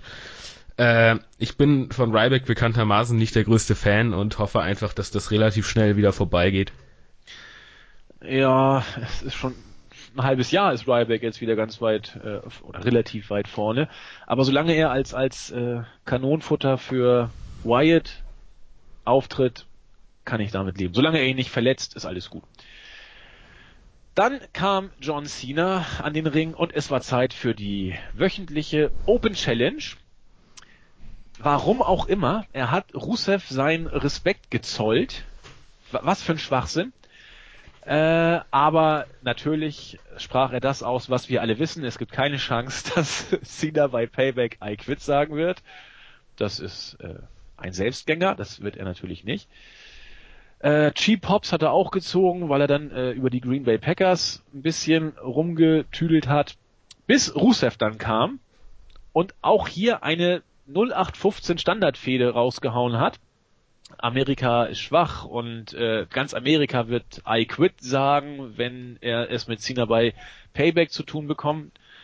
Lana kam raus. Reaktionen waren diesmal fand ich etwas verhaltener. Sie kam gleich winkend schon heraus. Also sie wurde in dem Moment, als sie rauskam, auch nicht vehement gefordert. Und Rusev hat sie dann gleich weggeschickt, nachdem er sie ein bisschen angeraunzt hat. Also hier äh, forciert man es. Es ist jetzt nicht mehr so, dass man auf eine Welle aufspringt sondern man will es tatsächlich darauf anlegen, Lana zu turnen. Rusev steht alleine da und ja, das Segment war Standard. Ja, äh, Cena zollt Respekt. Es ist halt John Cena. Äh, ich glaube, der kann kann gar nicht anders. Das ist inzwischen voll in in seinem Kopf drin, dass der nach einer nach einem Sieg seinem Gegner noch Respekt zollen muss. Äh, und insgesamt, ja, es ist du hast du hast es gesagt. Es wird halt alles forciert und man guckt halt irgendwie äh, dass man das jetzt zu einem Ende bringt, auch wenn Rusev dann jetzt, äh, ja, wenn ich mich jetzt nicht irre, das dritte Mal irgendwie verliert, ne? Ja, äh, dreimal in Folge wird Rusev das Ding verloren haben. Und äh, ich weiß nicht, äh, ob ich hoffe, dass er sich davon irgendwie erholen kann oder dass es ihn nicht völlig runterzieht, aber äh, in einem Russian Chain Match und in einem I Quit Match vernichtet worden zu sein von Cena, ich meine, gut, Wyatt sagt auch, dass er das Face of Fear ist, nachdem er vom Undertaker bei WrestleMania geputzt wurde. Tut auch so, als ob nichts passiert ist. Klar, man kann es versuchen, aber ach, wir werden es erleben. Also ein Traum, Mark Out Moment wäre ja Cena sagt I quit, aber das ist das ist so unmöglich, da müssen wir äh, wenn nicht. wenn Cena I quit sagt, äh, dann singe ich zusätzlich zu meiner Wette noch, die ich eh am Laufen habe mit dem Singen äh, irgendwann mal. Also das wird nicht passieren. Äh, Nein, natürlich nicht. Und von, von daher kann ich die Wette auch schön eingehen. Aber mein Highlight war in dem Segment Heath Slater äh, wieder. ich, ich mag den Typen irgendwie. Ja, und, aber äh, er hat irgendwie gar nicht so die Reaktion gezogen, leider. Das nee, ich... natürlich nicht. Ich meine, das ist ja auch. Er ist geil war es halt, als sie in der Three-Man-Band waren. Es, das war halt irgendwie immer, immer so in jeder Show so ein, so ein kleiner, lustiger Moment, der auch unterhaltsam war und jetzt alleine, äh, es wirkt halt nicht mehr so wirklich. Nee, aber ich, ich finde, man sollte immer, wenn man Heath Slater sieht, sollte man jubeln. Das äh, gehört sich einfach, weil der Kerl ist einfach putzig. Aber schade, ich, ich, ich dachte wie dass so, so ein paar Hardcore-Fans jubeln würden, aber es war ja wirklich Stille und ein paar Buhrufe. War un unangenehm. Hat er mehr verdient. Ah, bevor ich das jetzt wieder vergesse, du hast dir immer noch keine Bestrafung für mich ausgedacht. Was war denn, was, wie, hä? Die was? Wette mit dem Eincashen des Money in the Bank Covers. Ach so, ja, äh, dann mache ich mir mal ein paar Gedanken. Ich muss mal gucken. Ich, ich, warte, ich schreibe es mir mal kurz auf. Bestrafung Hannes. Und dann. Gleich unter Bestrafung Jens und Bestrafung Julian. viele, ja, die, die habe ich ja nicht zu bestrafen. Da habe ich ja keine Wette gewonnen, glaube ich. Aber das, vielleicht habe ich schon Freitag zu unserem Smackdown Review Podcast schon eine Idee, was, was man da machen könnte. Ich denke mir was aus. Alles klar. Was ausgedacht hat sich auch Kane im nächsten Backstage-Segment, denn er wurde von Seth Rollins angegangen und gefragt, ah, was, was soll denn das? Äh, wie meinst du das überhaupt hier? Die, die Fans dürfen sich aussuchen, wer gegen mich antreten wird. Die haben doch beide in keiner Weise äh, ein Titelmatch verdient. Was soll denn das? Und du wirst ja mal sehen, was Triple H und Stephanie McMahon sagen werden, wenn die von deinen merkwürdigen Entscheidungen hier Kenntnis bekommen. So, das fand Kane dann äh, wieder überhaupt nicht gut. Aber, und jetzt kommt's, er hat gesagt, pass mal auf, wir machen noch eine dritte Möglichkeit dazu, nämlich nicht nur Orton oder Reigns, sondern vielleicht auch noch Orton und Reigns in einem Triple Threat Match. So machte auch der Trailer, den wir vor ein paar Tagen gesehen haben für Payback auch wieder Sinn, wo bereits beide als Gegner im Trailer zu sehen waren. Und das fand Seth Rollins, Seth, Seth Rollins völlig daneben, hat wie ein kleines Kind rumgeschrien und das ist, das ist das Letzte, was ich will. Ich will kein Triple Threat Match, damit auch der dümmste Fan weiß, was er auch bei der WWE App zu wählen hat. Und damit war das Segment zu Ende. R-Truth hat gesagt, er will King of the Ring werden und das erste, was er macht, äh, er will alle Spinnen beseitigen. Runde Sache. Ich habe nicht verstanden, wieso Spinnen? Stardust ist doch ein Stern und keine Spinne oder will er Bray Wyatt den, den, den Spider-Walk? Also ich, völlig verwirrt, habe ich überhaupt nicht verstanden. Hast du eine Idee, warum er alle Spinnen beseitigen will? Äh, nein, nicht wirklich. Okay. Aber vielleicht kommt da jetzt irgendwas Neues bei R-Truth. Ja, neu war, dass R-Truth äh, ein Match gewonnen hat, oder neu, also eher selten, dass es vorkommt, aber er hat gegen Stardust nach nicht einmal vier Minuten nach dem Lie Detector gewonnen. Eigentlich, ja, erschütternd. Ja, aber äh, Geek ist Geek. Ja, Geek gegen Geek und größerer Geek gewinnt halt und äh, ich hab's am Anfang schon gesagt, die Ansetzung ist, ist völlig Banane und da bleibe ich auch bei, weil äh, man hätte beide Geeks raushauen können und dafür zwei und dafür zwei statt nur einen guten in, in der nächsten Runde gehabt und äh, ja, ich find's dusselig. Ja, ich habe dazu auch nicht viel viel mehr zuzusagen. Das nächste Match hat mich ein bisschen am Herzen erwärmt, denn offenbar gibt's in der WWE auch ganz, ganz selten nochmal absolute Undercard-Fäden. Denn das nächste Match bestand aus Adam Rose gegen Fandango. Adam Rose hat das Match gewonnen nach 1 Minute und 47 Sekunden. Hat auch kaum wirklich jemanden interessiert. Ausschlaggebend war Rosa Mendes, die für Ablenkung gesorgt hat und sich nach dem Match auch endgültig äh, zu Adam Rose bekannt hat.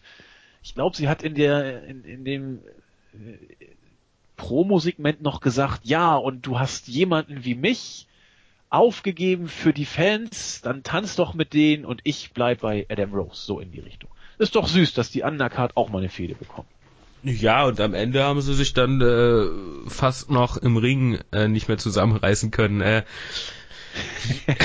da hat, hat, ich weiß gar nicht mehr, wer einer von den Kommentatoren meinte dann nur Commercial Break, Commercial Break und äh, war ja, also ich, ich bin ja bekennender Fan von Fandango, aus welchem Grund auch immer. Vielleicht ist es die sein Theme oder was auch immer. Aber ähm, ja, was soll man zu einem 1,47er Match sagen? Die Fehde interessiert mich nicht sonderlich, aber du sagst es, es ist schön, mal wieder was anderes zu sehen als nur Maincard-Fäden und auch mal was in der Undercard zu haben. Wird, wird den Kohl nicht fett machen natürlich, aber äh, ja, wenigstens nicht völlig sinnlos, sagen wir es mal so. Ja, dann wurde gesagt, dass Daniel Bryan äh, nicht bei Raw ist, aus den gleichen medizinischen Gründen, warum er auch schon nicht bei Extreme Rules auftreten konnte. Brie Bella hat exklusiv äh, eine Message von Daniel Bryan sozusagen bekannt gegeben. Er vermisst die WWE und er vermisst vor allen Dingen auch die Fans und er liebt sie auch sehr. Die Zeit derzeit ist für ihn wirklich schwer und hart und ja, äh, toll. Wir wissen alle, dass das Daniel Bryan, glaube ich, wirklich am Scheideweg steht. Ich weiß nicht, ob das so toll ist, das bei Raw jetzt auszuschlachten. Muss die WWE selber wissen. Auf jeden Fall kam dann Naomi dazu, die sagte, pass auf, äh, dich und dein Ehemann, für euch interessiert sich sowieso keiner. Und es gab ein Singles-Match, das sechste des Abends. Naomi hat gewonnen gegen äh, Brie Bella nach einem Einroller nach vier Minuten mir ist es eigentlich egal, ob Naomi gegen Nikki Bella gewinnt oder verliert oder gegen Brie Bella gewinnt oder verliert. Ich weiß nicht, was, was, was wollen wir zu dem Diven sagen, Hannes? Ähm, tja, das ist, es ist, es ist eine sehr gute Frage. Ich meine, es ist, letztendlich ist das Match nicht großartig anders. Die sehen ja sogar fast noch gleich aus und von daher, äh, es, es ist halt einfach schlecht. Was, was willst du dazu noch sagen? Es ist halt einfach nur schlecht.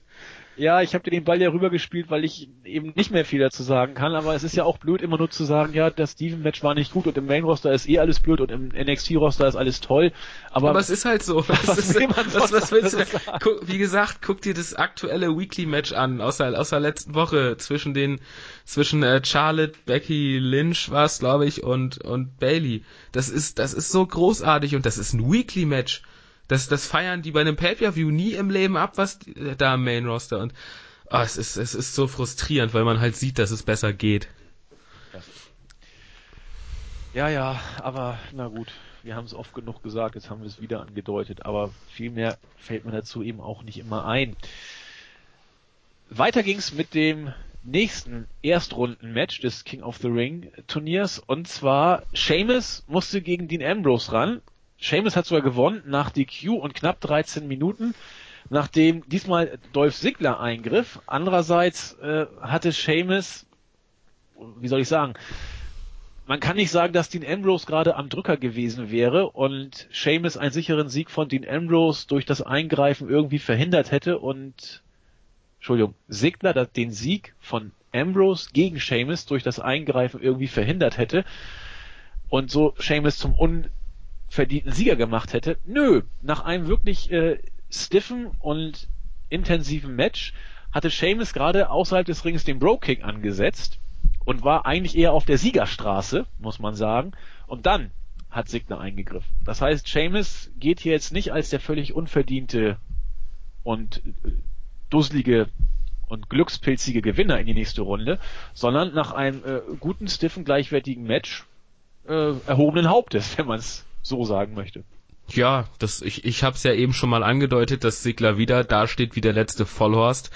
Äh, Seamus musste sich dann nach dem Bro-Kick gar nicht mehr groß anstrengen, wurde einfach kurz einmal einmal kurz betätschelt und äh, hat dann hat dann den Sieg gekriegt und äh, das, das Match war stark. Also das muss ja. man, es, es war wieder, gab draußen ein paar, paar stiffe Aktionen über äh, auch auf dem Kommentatorenpult und insgesamt äh, war das, war das schon ganz, war das schon ein ganz gutes Match. Aber dieser Eingriff, es, es, es ließ halt Sigler dastehen wie den letzten Dödel. Generell ist Siglers Darstellung in den letzten äh, 48 Stunden alles andere als vorteilhaft. Also, ja, ich will jetzt nicht das Wort Geek verwenden, aber der Typ wird schon ziemlich wirklich dusselig dargestellt derzeit. Du, dem kann man nicht mehr viel hinzuzufügen, hinzufügen. Wir haben, ich habe eben noch was bei bei der Extreme Rules Geschichte bei Dean Ambrose vergessen. Ich, ich, ich glaube, es war bei Extreme Rules. Ich habe sehr wenig geschlafen. Verzeiht mir, wenn es das nicht war. Äh, es, es war doch, dass er, er hat doch immer sein sein Clothesline, wo er sich aus den Seilen abfedert ja. und dann und dann den Clothesline zeigt. Den hat er doch bei Extreme Rules draußen hat er sich irgendwie kurz auf den Apron ja. geschwungen und ist dann zurück. Das, das fand ich so großartig. Es, es war eigentlich war es total dämlich, weil es hat halt so null Effekt, weil er ja kein, keine Federung in dem Sinne hat, aber es, es war halt, äh, es, es war halt einfach so ein, so ein geiler improvisierter Move und das äh, ist, ist großartig. Deswegen finde ich es halt auch schade, dass jetzt Ambrose, Ambrose raus ist und stattdessen ein R-Truth in der nächsten Runde ist. Aber äh, da muss man halt gucken, was die WWE da so booking-technisch vorhat. Ja. Immerhin hat Dean Ambrose seinen ersten Pay-Per-View-Sieg als Singles-Wrestler einfahren dürfen. Das Stimmt. ist doch auch äh, eine nette Randnotiz. Aber wenn du äh, es doof findest, dass R-Truth in der nächsten Runde ist, vielleicht findest du auch das nächste Segment doof. Ich mhm. fand es schlimm.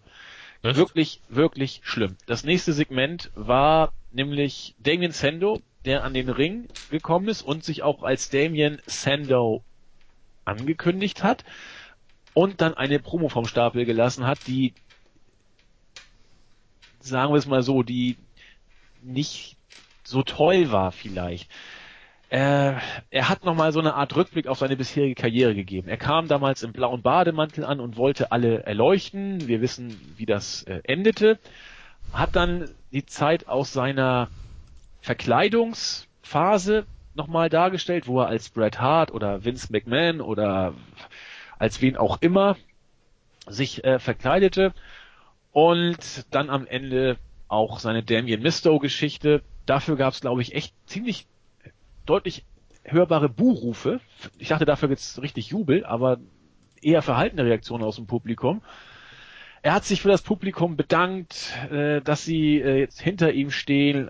Ganz, ganz, ganz fürchterlich. Und dann kam Curtis Axel. Kaum Reaktion.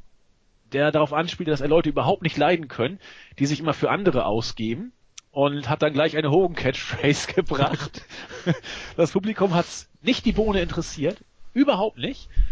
Irgendwann gab's dann ein, irgendwann hat dann äh, Miss Sendo, sag, Misto sag ich fast, hat Sendo dann äh, wieder angefangen, Excel nachzumachen. Meine Fresse war das schlecht. Es gab auch äh, eher fremdschämenden Höflichkeitsapplaus aus dem Publikum für diese Aktion.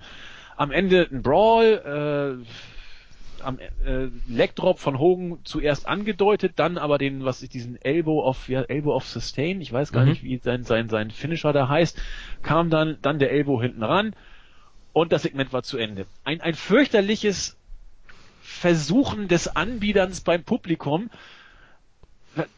was von vorne bis hinten nicht wirklich glaubwürdig ist. Sendo sieht total dusselig aus. Er hat das Match gegen The Miz verloren um das Gimmick, kommt jetzt mit, mit Jeans und schwarzem Shirt an und will sich als Damien Misto präsentieren, als ein, ein aalglattes Face, den alle doch gern haben. Boah, nicht, ich mag, ich mag Sendo, aber das war wirklich nicht gut. Gut, äh, jetzt stehe ich da. Also bis, bis Curtis Axel fand ich das Segment sehr unterhaltsam.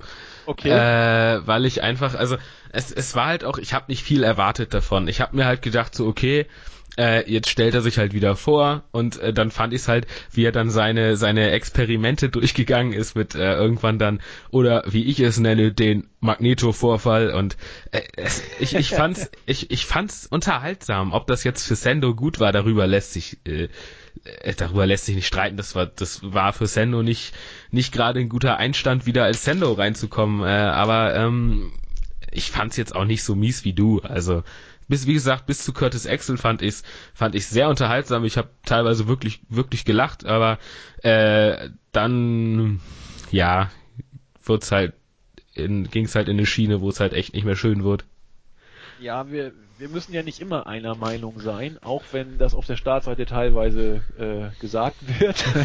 Aber nee, also ich, ich, ich fand es von vorne bis hinten.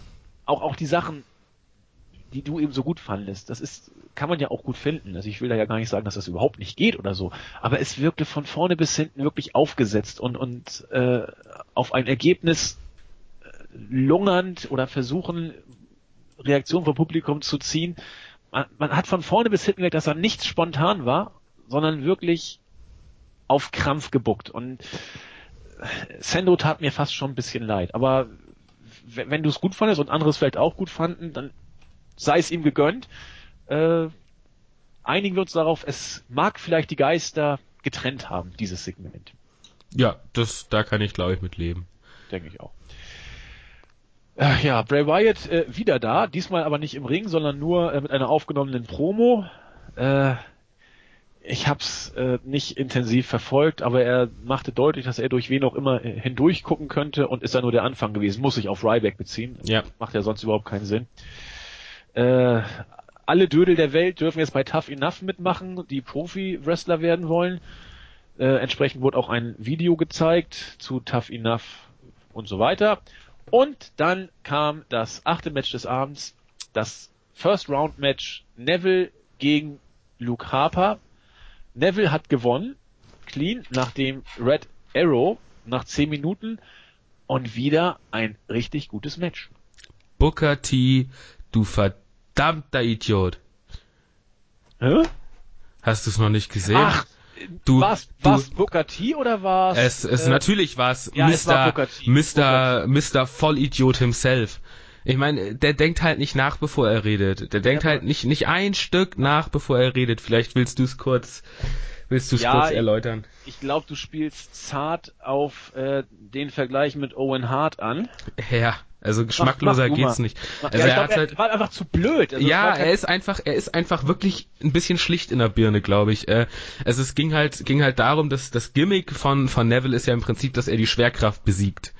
Äh, und irgendwann kam halt der Vergleich mit Owen Hart, äh, der äh, als bester Highflyer gilt und Neville auf einer Stufe mit ihm ist und Booker T dann irgendwann halt einfach nur meinte, ja, aber Owen Hart hat die Schwerkraft nicht besiegt.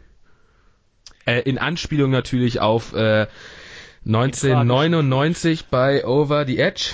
Habe ja. ich das jetzt noch äh, da, als er vom äh, von oben sich in den Ring abseilen sollte, äh, das Ganze mit einer unfassbar beschissenen Sicherung gemacht wurde, damit es irgendwie schnell geht, sich unten wieder auszukoppeln und äh, der tragische Unfall passierte und er äh, unglücklich dann auch noch auf dem Ringpfosten gelandet ist äh, was dann letztendlich zum Tod von ihm führte, was ja auch äh, der Grund ist, dass die Hart Family da sehr äh, lange Zeit wirklich kein nicht mehr nicht mehr Bezug zur WWE haben wollte äh, und das ja, also da hat Bukati wirklich wieder voll in die Scheiße gegriffen.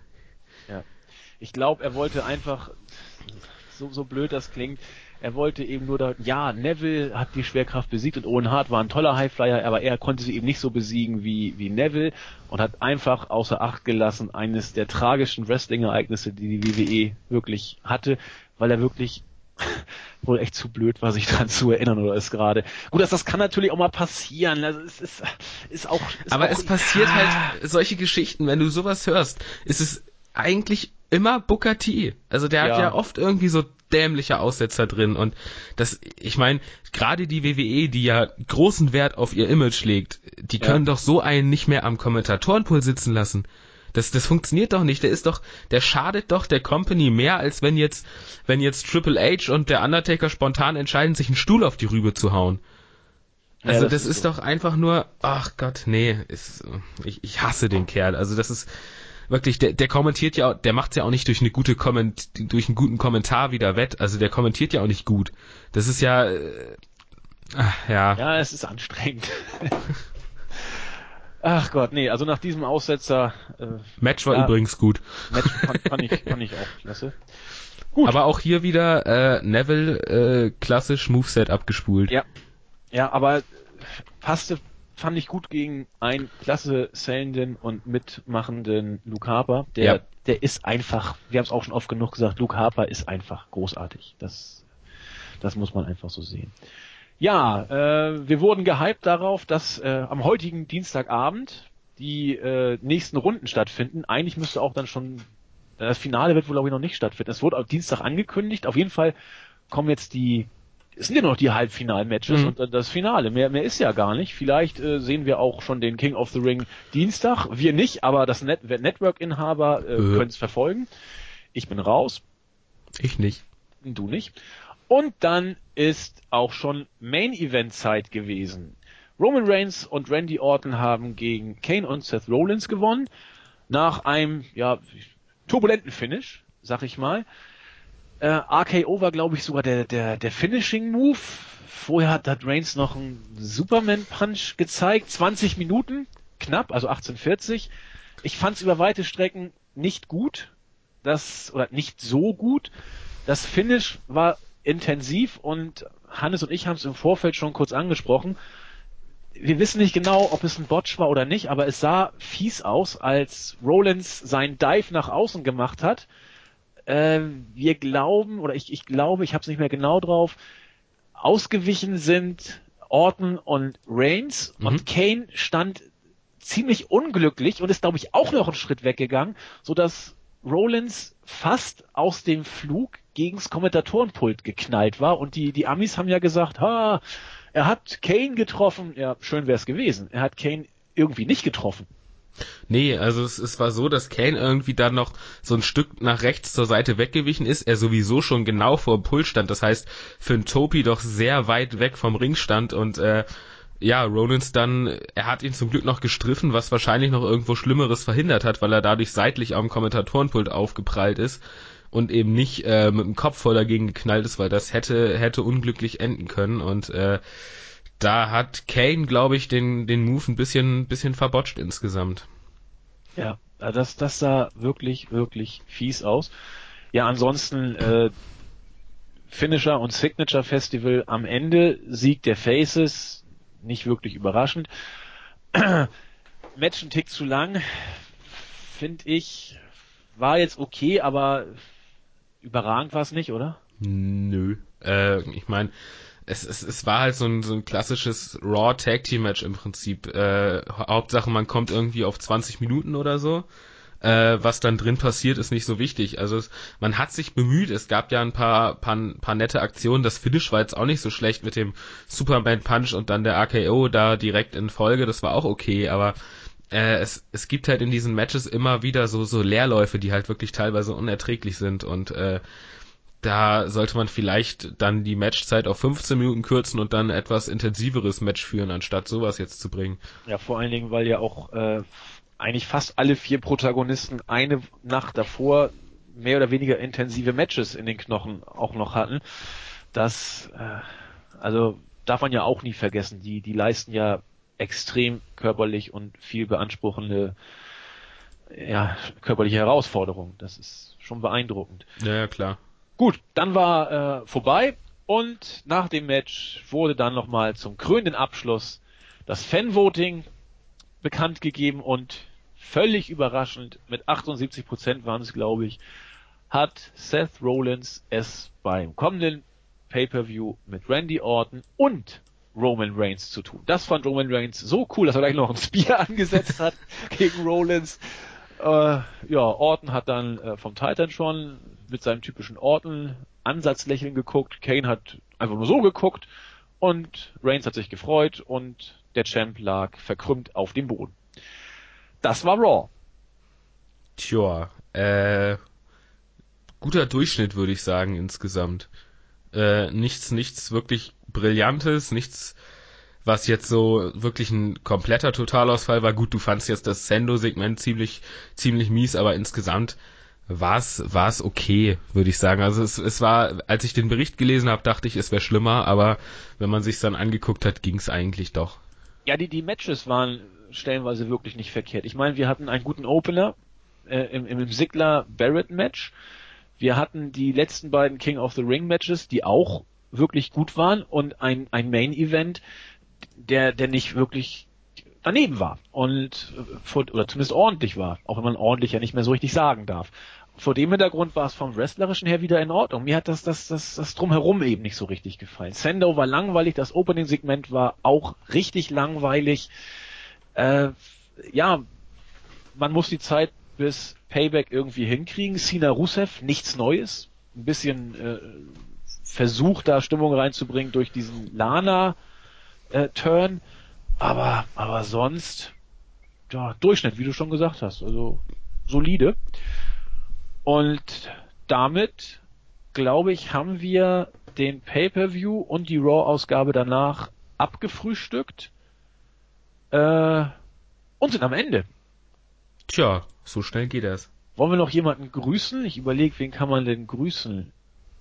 Oh, sind so viele. Äh, warte, warte, äh, den, den, den Chrisen habe ich es jetzt richtig ausgesprochen? Ich weiß es nicht. Also ich, ich hoffe dürfen wir nicht, Christian dürfen wir auch nicht. Ich glaube, äh, ich glaube Chrisen. Ich glaube Chrisen. Ich hoffe Chrisen. Also fühl dich, fühl dich gegrüßt. Äh, wie gesagt, ich habe nichts dagegen, wenn der HSV in der ersten Liga bleibt. Das wäre noch schöner.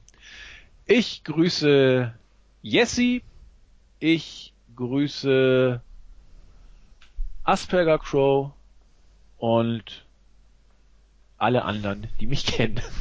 Ja, und, und, und Crestfallen grüße ich noch mit. Der hatte ich ja auch einen kleinen Disput nach meinem Baron Corbin Rage in der, in der NXT äh, Review. Äh, ja, ich mag Baron Corbin nicht, aber das muss ja nicht heißen, dass ihn keiner mögen darf. Nee, da, da muss sie auch, muss sie auch mal drüber stehen.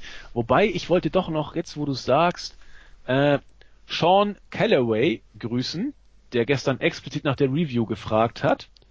Und vor diesem Hintergrund fühl dich gegrüßt. Habt einen schönen Start in die Woche. Wenn Gott will, sofern es ihn gibt, hören wir uns Freitag wieder. Nennen wir Hannes und machen Smackdown. Ja, sicher. Äh, sicher. NXT wird auch kommen, Lucha Underground auch. Und bis denn. Tschüss.